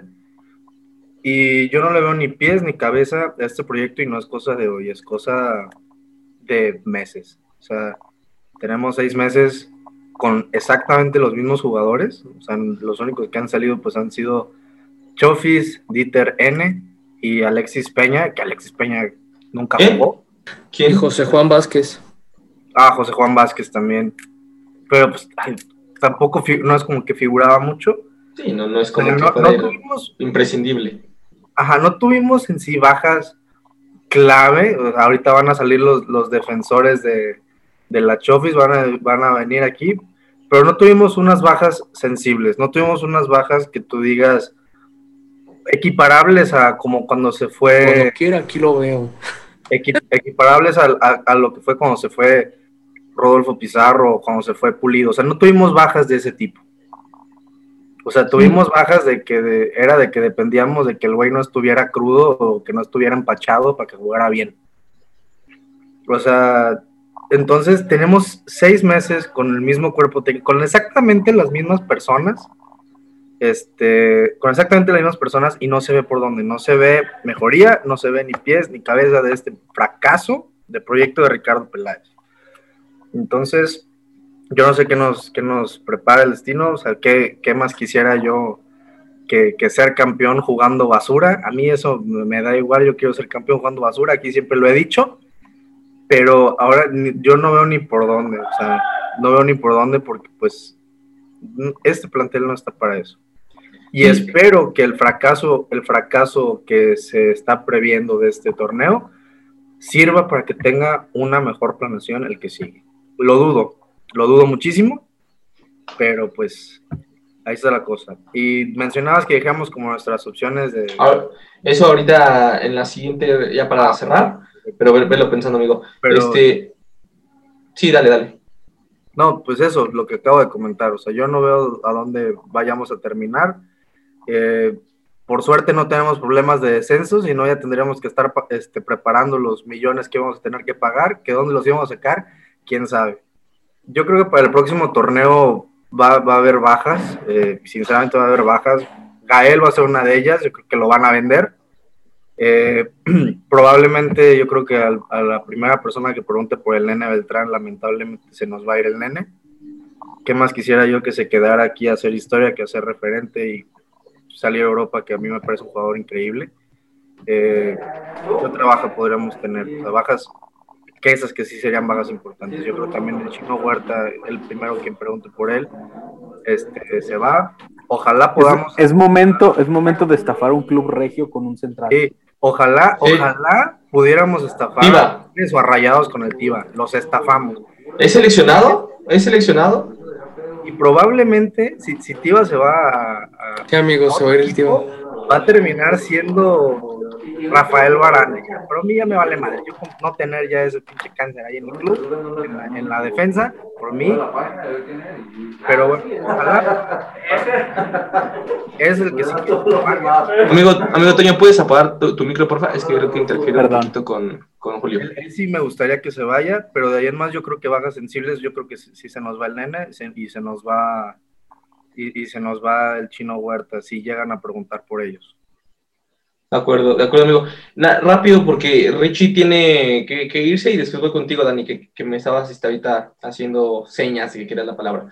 No, no, voy si contigo, Richie. yo me aviento el mío y ya este, para que ustedes continúen sin problema. Dale, amigo, dale. Despídete. No, pues yo sí veo que a Bucetich no vamos a aguantar este torneo, vamos a entrar como doceavo, le vamos a ganar al Atlas. Va a decir, uy, ya se salvó la temporada, uy, ya no sé qué, porque así va a haber gente. Ya lo dijo Julito, nada más los del Atlas deberían de decir eso, o sea, qué, qué lástima, pero te lo apuesto que va a haber gente ahí diciendo, no, esa es la temporada, le ganamos al Atlas. Dos mecos, dos babosos, este equipo está para jugar primero y segundo lugar, no hay más, los cuatro primeros. Y más con este plantel. Eh, y pues nada, o sea, yo creo que este no tiene un rumbo, a menos que Bucetich diga, no mames, la estoy cagando, le voy a meter huevitos a los entrenamientos para que jueguen a algo estos güeyes. No le veo una mejor, un mejor juego. Se va a ir en, yo creo que en verano. Y si no, o sea, pesimista, yo creo que aguantan todavía la apertura del 2021 todavía, por, lo, por la cuestión de dinero. Pero fuera de eso, no le veo más. Y bueno, yo, como ya lo mencioné Héctor, yo me voy a retirar. Les agradezco el espacio, amigos. Y, y pues, pues, todavía quédense el lapso que, que falta del podcast, por favor. Muy bien, amigo. No, Pues, muchas gracias por, tu presencia, Quiero mucho. por tu aportación. Te queremos bastante y qué mala onda que, que nos desees que continúe este proyecto. Y Dani, ahora sí voy contigo. Eh, ¿Quieres mencionar algo? Eh, no, pero si quieres, pues respondo tu pregunta del, de los entrenadores. Sí, por favor, amigo, ya para pasar a, a eso y ya cerrar un poquito con, con el programa.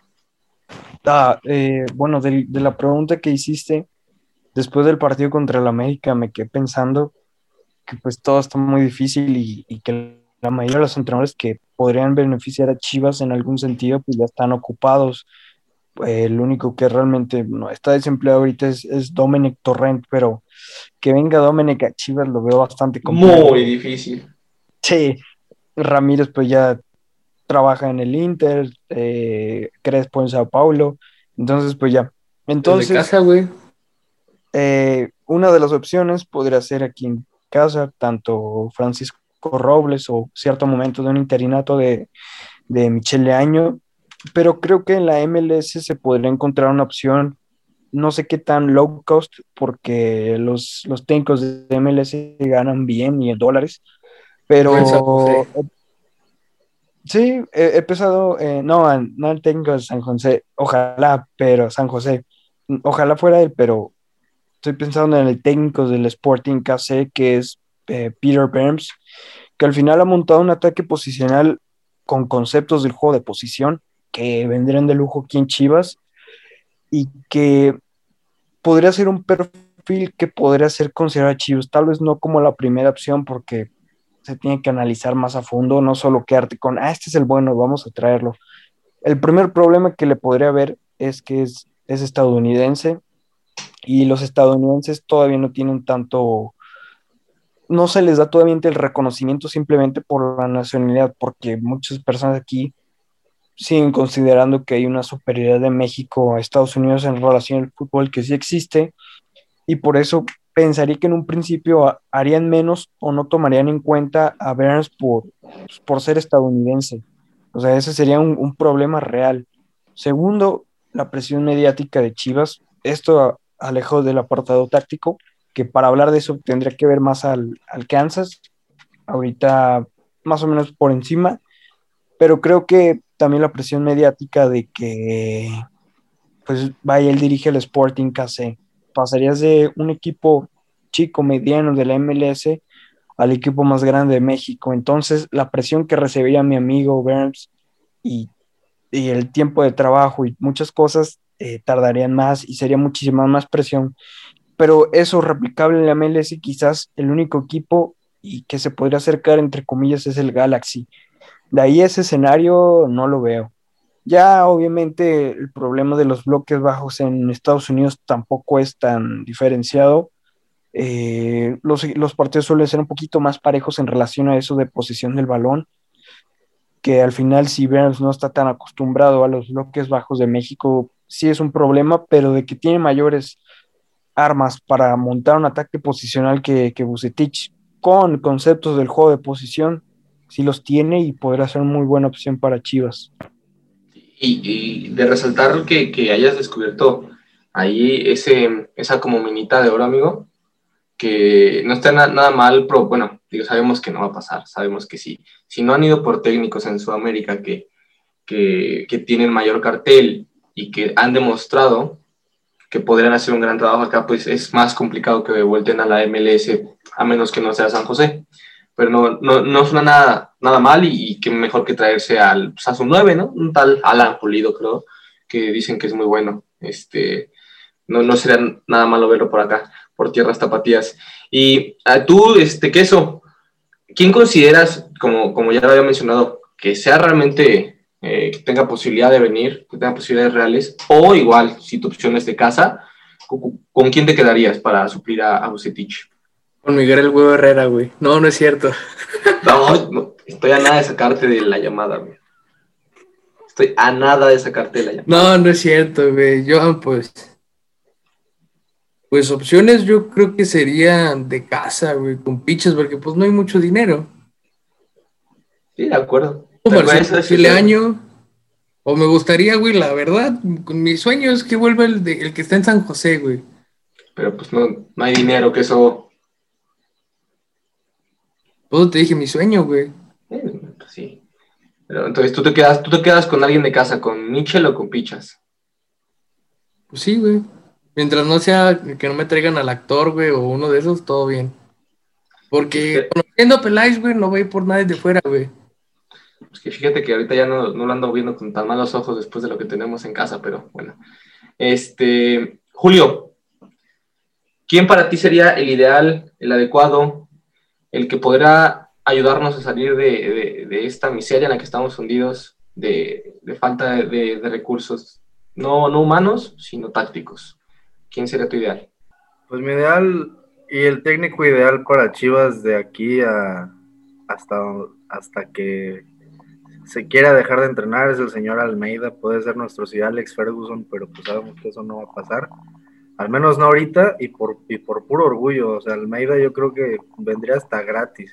Sí, güey, es lo que yo decía. Al medio llega hasta gratis. El pedo es pagarle a la MLS, güey, porque ese es el. Por eso aclaré mi pregunta, que sean posibilidades reales. Bueno, está bien. Eh, 3 Massimiliano, millones de dólares es una posibilidad real. Massimiliano me gustaría. Sí, güey, pues si No pagan tienes- como tanto. Vas a vender es, a es el Gael. sueldo, es el sueldo de Oribe, güey. Vas a vender a Gael para pagarle a Boy primero. Aparte, lo que te den de derechos en. en, en- en- Traigan a Banship de nuevo. Banship, Para ti es Banship, Julio. sí. Y luego ya con tanto pinche patrocinador en la camisa, güey, ¿no crees que ya Oye, salga? el Telemundo ese horrible. ese de Telemundo, güey, no mames, me quería cortar Oye, la- pero ¿solo fue para el partido o ya va a quedar ese? No, tengo No. entendido que nada más fue para el partido. Solamente fue para el partido, sí. O sea, Ay, ahí, porque se veía Al muy Compensación por el, por, por el horario del partido. O sea, Porque allá son dos horas más, me parece que ya eran las 10 de la, de la noche, algo así, pues el partido allá. hasta en eso dimos el culo, o sea, en hasta en la camisa poniendo el pinche Telemundo. No puede Sí, ser, sí, sí. horrible. Pero bueno, entonces tú te quedas con. ¿Te, te, te gustaría el regreso de, de John Banship a. a sí, me gustaría, pero pues también, o sea, lo, lo veo pero imposible. Siendo sinceros, y mientras esté Peláez, no va, va a traer a puro cartucho quemado. No me sorprendería si, si dobla las manitas y Tena se acaba de quedar sin equipo. El primer técnico sin quedarse sin chamba este, en este torneo. Oye, aguantamos. No podía Capaz de hacer las hipocresías y si van Eh. por el vuelo Herrera, güey. El ajedrecista, el ajedrecista Tena. Oye, pero Miguel Herrera va a asegurar su, va a hacer- asegurar su llegada a Chivas a cambio de que Peláez se vaya de las Chivas. ¿Cómo? Lo. ¿Cómo dijiste? Una- hice una investigación periodística. No, eres un estúpido. Eres un estúpido. Eres un estúpido, Julio. ¿Perdón? Lo que viste, lo que viste. Es un estúpido. Ah, vamos a una estúpido? pausa. No, no le vamos, hombre. Ya, hombre. No, pero yo creo que a, a la mera hora hasta Peláez termina doblando las manitas y vuelve a traer a Tena nomás para no liquidarlo. Eh, ah, ya, ya, no, ya no sé ni qué, ni la- qué esperar con esta directiva. Yo, yo lo creo mucho en lo que dice Toño y lo que dice Da- Daniel. Al final de cuentas, ellos literal son los que saben, al menos aquí son los que saben de fútbol. Yo soy un, yo soy un barra brava más. Sí, güey, yo soy un maldito tribunero y no. Yo soy un tribunero, yo soy un barra brava más. Y si dicen que, que- que el profe Pichas es el bueno, eh, yo les creo. Y de hecho se vio muy bien cuando trajo a Chivas contra Pumas. Creo que fue el mejor partido del torneo pasado. De acuerdo. Sí, Que y lo- Casualmente, los, Chivas, los juegos- los dos juegos que mejor jugaron las Chivas, güey, creo que fueron con fueron con interinos. interinos, fueron, sí. Y contra Juárez, Ya, ahí ya. más o menos.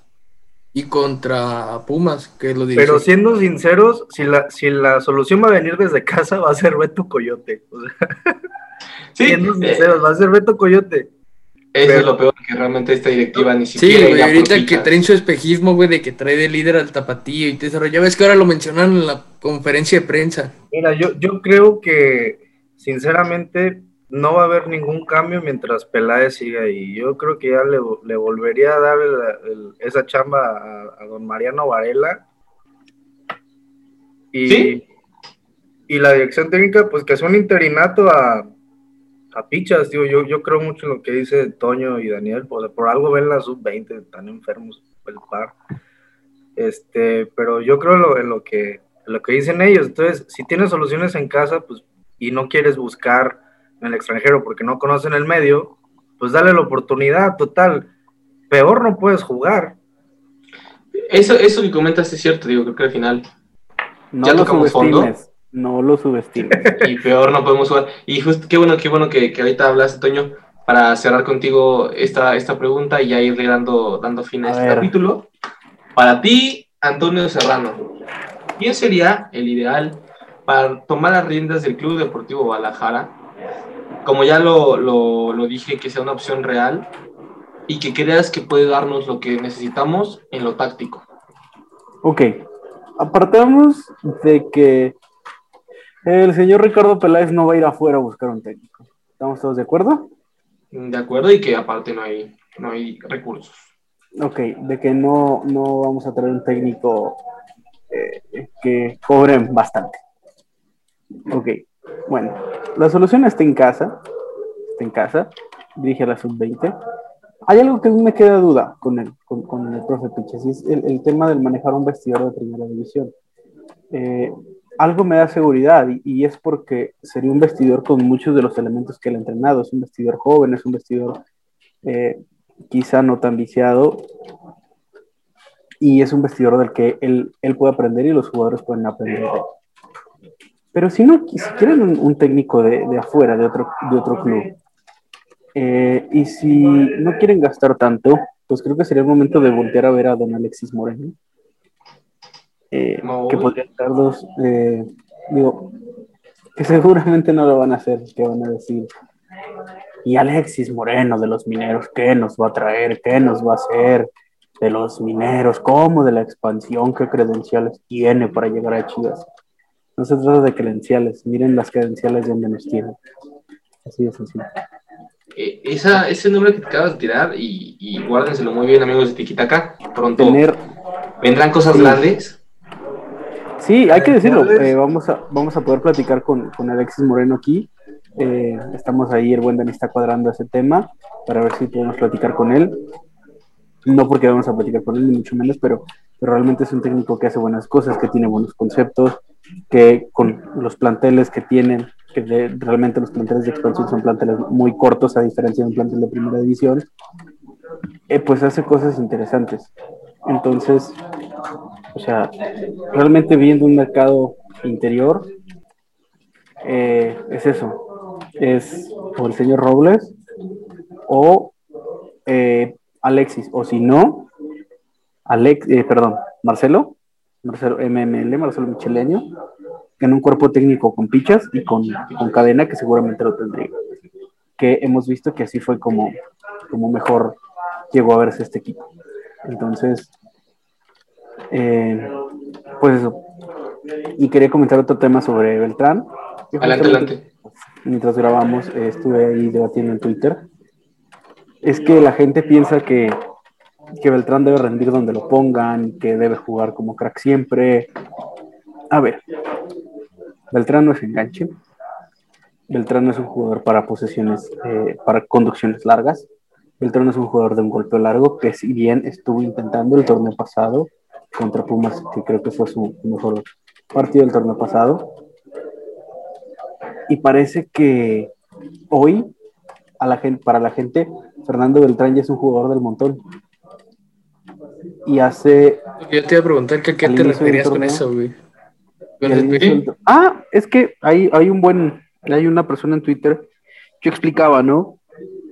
Que lo alejan del rol donde brilla, que es un jugador que puede progresar a través del pase corto, a través del giro, a través de juntar al equipo, de estar cerca de la base, de ser el libro en salida. Y luego te dicen que ha tenido varios entrenadores y que no ha rendido. Y bueno, tú explicas que Contena rindió y que se quedó Es lo que te iba a decir, con Tena, güey, se veía muy se- bien. Y, y se, y se quedaron muy cerca de la liguilla, ¿no? Y luego te dicen, bueno, pero es que Chivas no es un club para quedarse cerca de la liguilla. Eh, ha tenido muchos entrenadores y con ninguno rindió. Eh, es un jugador de talento, pero un jugador más del montón. ¿De verdad Beltrán es un jugador del montón? No mames. Yo quiero jugadores del montón. entrenadores son Tomás Boy, Cardoso, Tena. Y, y- y otra cosa, Julio, antes de terminar con eso. eh, o sea, ¿por qué, por qué debe hacer cosas que no puede hacer?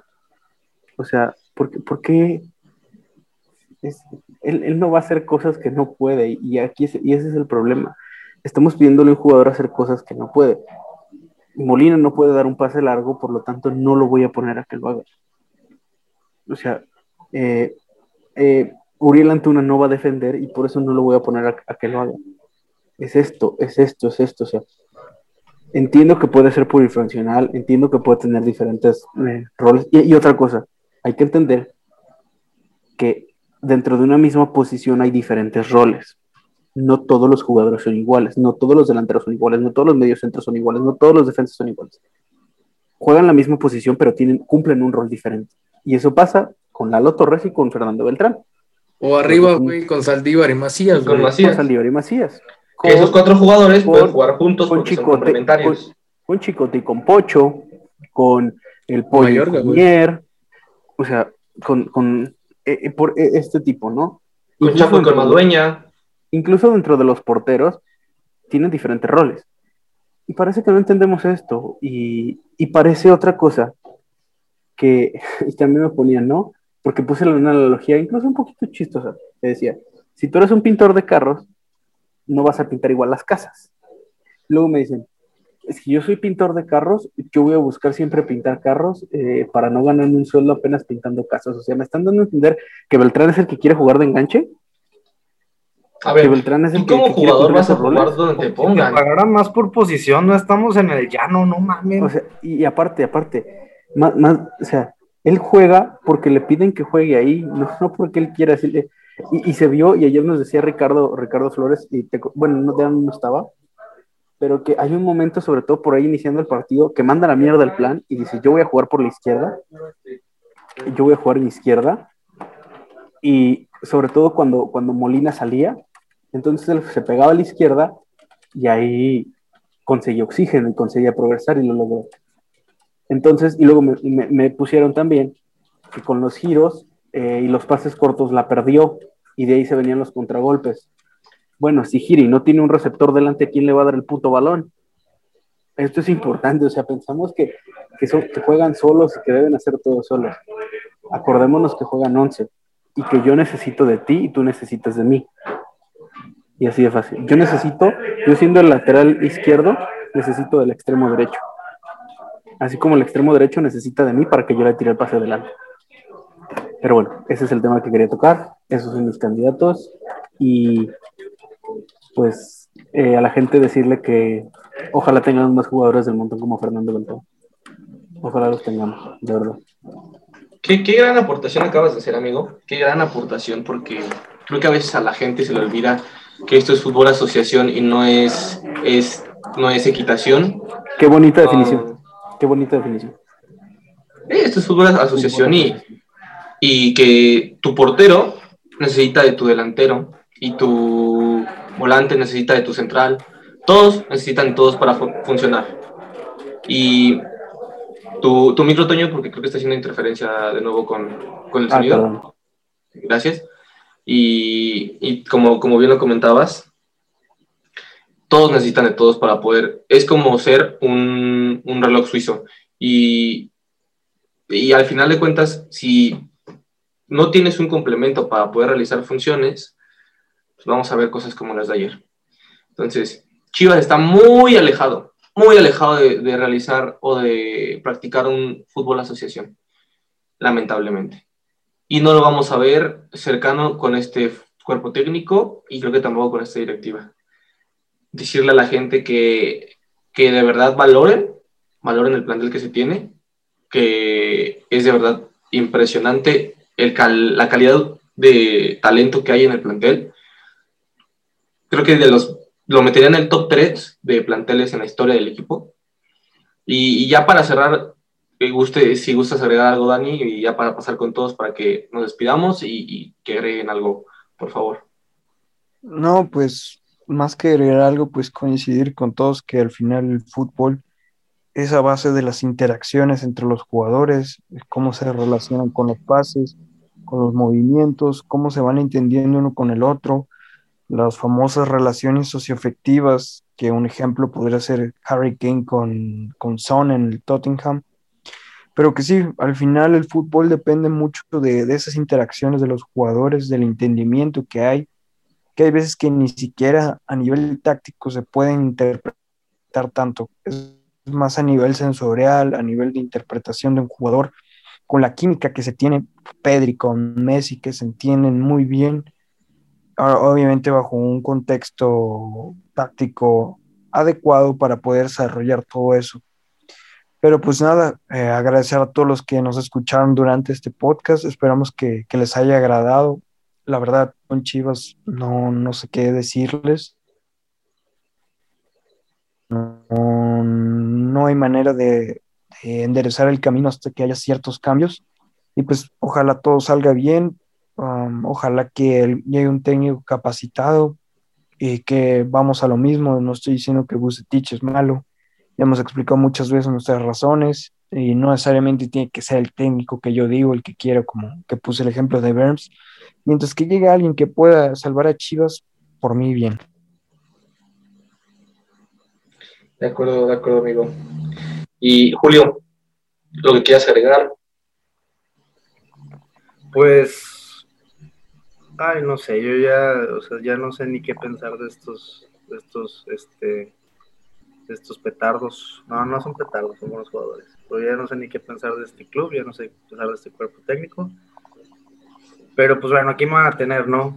Me van a tener aquí viéndolos y haciendo corajes. ¿Por qué? Pues, probablemente porque padezco de mis facultades mentales, ¿no?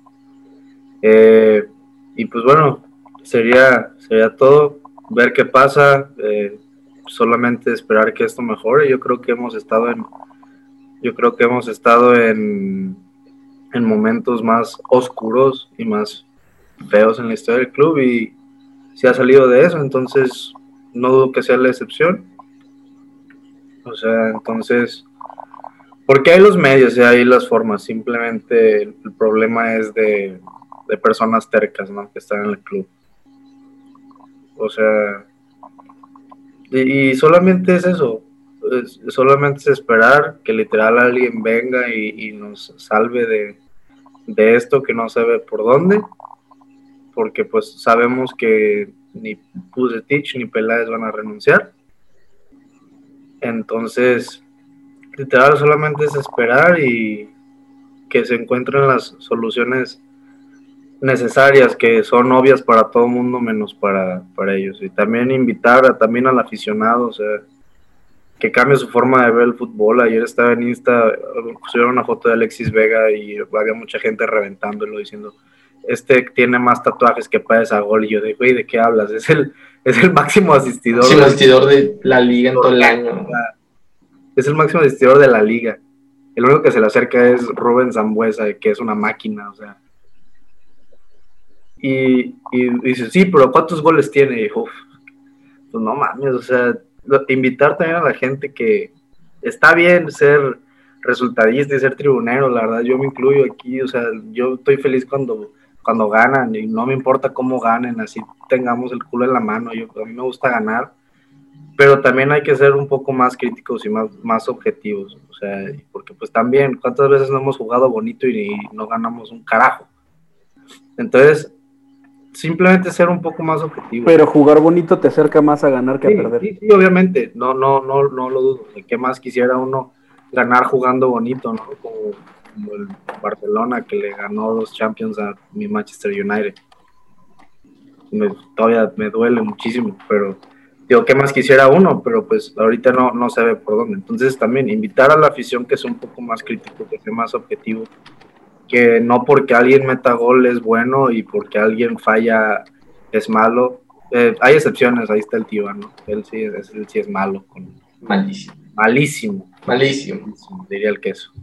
Eh, pero sí, invitar a la, afición, o sea, yo la verdad he aprendido mucho de aquí con, con, con Toño y con Daniela y ha cambiado mucho mi, mi forma de, de, ver el fútbol, estando aquí platicando con ustedes probablemente creo que, me, enojo mucho más, pero, pero bueno, al menos ya entiendo un poco más cómo funciona. porque- Sí, güey, es lo malo, te enojas más de lo que antes te Sí, enojabas. entonces, pues ya Pero va te enojas bien. más como, va cambiando mucho tu, tu panorama. Yo también hace, hace más de un año también puteaba a Ponce, pero pues luego ya me di cuenta que el, que el, que el pedo era el Tiva, ¿no? Entonces, invitar a la gente a que realmente vea y, y vaya un poco más allá de que si hablan bonito de uno y que si no hablan bonito de otro. O sea, que vayan un poco más allá. Y pues invitarlos y pues, no sé, a los que nos escuchan aquí, agradecerles. De acuerdo, amigo, muchísimas gracias por, por tu comentario y, y tienes muchísima razón en lo que dices. Eh, queso, vámonos, este, algo que quieras agregar. Pues nada, güey, que lo que no funcionó en 11 fechas, güey, no va a funcionar en las 6 que restan, güey. Es lo único que quiero decir de este cuerpo técnico y del equipo en general. Muy bien. Conciso, certero, breve, pero al final de cuentas coincides con todo lo que, lo que hemos estado mencionando.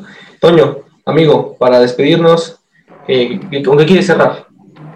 Eh, mm, pues excelente lo que dice que eso, lo que no funcionó en 11 fechas, no va a funcionar ni hoy ni mañana. eh, y que están a tiempo para tomar una buena decisión. Se vienen dos semanas sin juego, se vienen eh, un buen descanso porque el tema del preolímpico, por la fecha FIFA. Y ah, ahí un, tipo ahorita en Twitter me puso que que encabezó la lista de la afición tóxica porque quería que perdieran contra el América para correr Bucetich. La verdad sí, eh, la encabezamos aquí, somos la peor afición del mundo, los más tóxicos.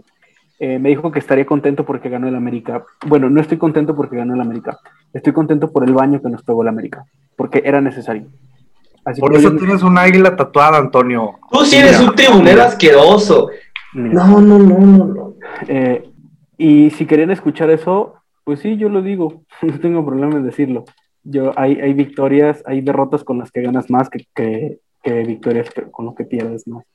Entonces, a mí no me gusta ganar porque sí, no me gusta ganar por nomás, porque luego pasa lo que pasa y pasan este tipo de cosas. Entonces, pues nada más eso. Gracias por escucharnos. Héctor, tremenda conducción del podcast. Les mando un gran saludo. Ya casi termino. Y pues yo creo que este podcast se sube mañana. Ahí nos, ahí Cada nos vez está más cabrón el charal, güey.